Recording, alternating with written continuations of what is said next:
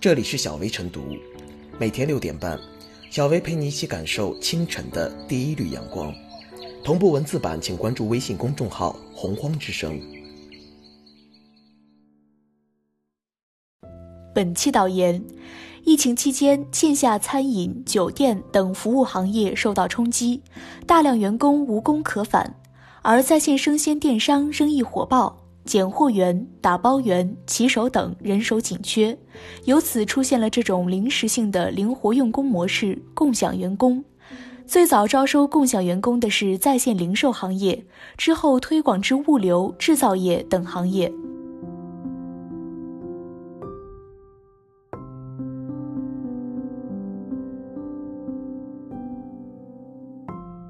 共享员工能走多远，终究市场说了算。共享经济又添新伙伴。当前，餐饮、旅游等企业遭遇复工难，电商、快递等企业却面临用工荒。于是，双方一拍即合，共享员工模式由此开启。员工被借走后，多方受益，介入企业得到了人员补充，借出企业减轻了用工成本，员工获得稳定就业和劳动报酬。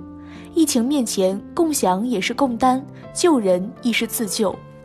尽管这种跨行业互助自救方式一时走俏，但它毕竟是特殊情形下产生的一种临时用工模式。随着复工复产加速推进，共享员工正面临着何去何从的问题。据报道，三月二日，最早借人的某新零售平台在全国除武汉以外的城市恢复正常运营，配送也普遍恢复了首单免运费。曾参与该共享用工计划的员工，最近陆续返回原企业。共享员工是权宜之计，还是未来趋势？一时引发热议。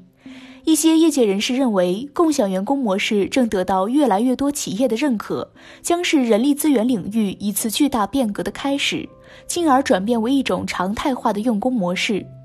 而另一些人则悲观得多。认为共享员工是特殊时期大家抱团取暖的过渡措施，而且涉及比较复杂的法律关系，对于企业也存在一些不可控的法律风险。对待新兴现象、新生事物，不妨多一些耐心，别捧杀，也别棒杀。客观讲，共享员工走向常态化的确面临不少困难。一方面，高门槛岗位难以开放，绝大部分参与者只能从事一些简单的工作。另一方面，还考虑临时劳务关系涉及的权利义务责任等复杂法律问题。但是，也要看到用工模式不是一成不变的。在欧美等发达国家，灵活用工模式已成为主流，共享员工模式也可以期待。说到底，共享员工是特殊时期市场自发形成的新业态、新模式。今后能否走向常态化，究竟能走多远，终究还取决于市场。对此，无论是监管部门还是社会舆论，都应秉持谨慎包容的态度，要允许它发展，也要防止其野蛮发展。电商、网约车、移动支付等业态都是这么发展起来的。总之，任何时候都不能低估市场的力量和智慧。当务之急的是，相关部门要从制度层面进行扶持、规范和完善，明确共享用工的性质、适用条件以及责任承担等。防止可能发生的劳务争议和法律风险，让企业和员工没有后顾之忧。特别是该模式可能给劳动者权益保护带来隐患，企业之间共享员工的同时，如何保障好劳动者合法权益，是相关部门重点关注的问题。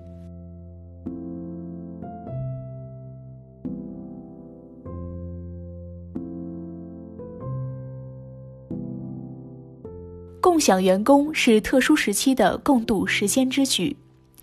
疫情特殊时期，网购订单成倍增长的同时，也带来了一个迫切的现实问题，那就是分拣、打包、配送人员的严重缺乏。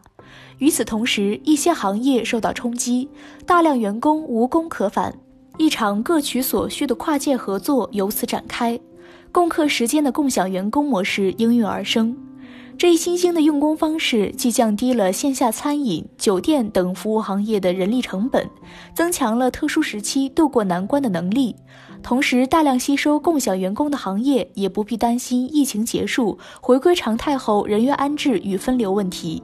更重要的是，在疫情防控期间提供了就业机会，跨界合作还可能催生新的业态。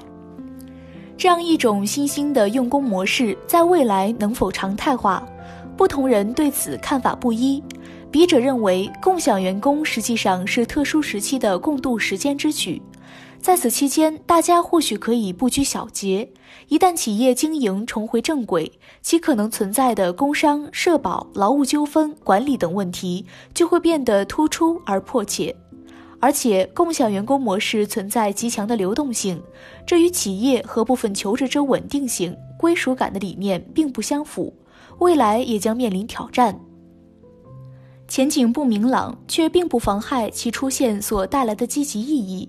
能在疫情防控的非常时期，为多个行业及从业人员带来转机与生机，就已然证明了共享员工模式特殊时期的特殊价值和意义。至于疫情结束后其能否延续，不妨交由市场去论证与选择。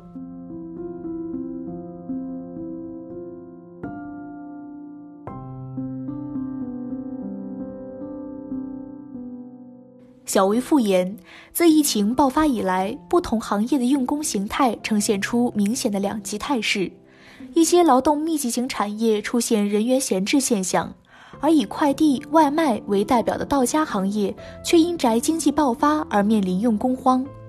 特殊时期，共享员工应运而生。共享员工创造出的灵活用工方式，不再是共享单一的闲置资源，而是以形态深化和协作效率融合后的操作，是将人力或专业能力以灵活用工的形式，按照需求进行合理分布，从而整合优化行业人力资源，实现社会生产效能最大化。其能否成为未来主流用工模式，尚有待观察。但它一定是对现有用工模式的关键性补充，是一种创新性探索，或将对未来社会分工产生深远影响。